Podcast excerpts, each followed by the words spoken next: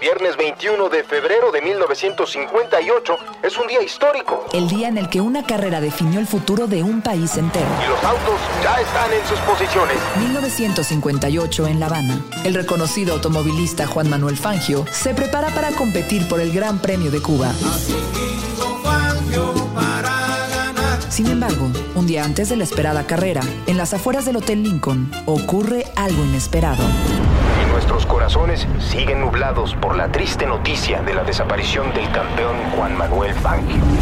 La vida de Fangio se ve envuelta entre las calientes tensiones políticas entre el gobierno del presidente Fulgencio Batista y el movimiento 26 de julio liderado por Fidel Castro. Lo único que hemos podido confirmar es que se trata de un secuestro.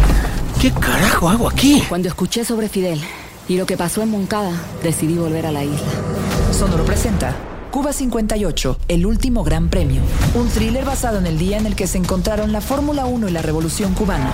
Hay un plan muy preciso para derrocar a Batista. Esto es solo un peldaño. Busca Cuba 58, el último gran premio en cualquier plataforma de podcasts.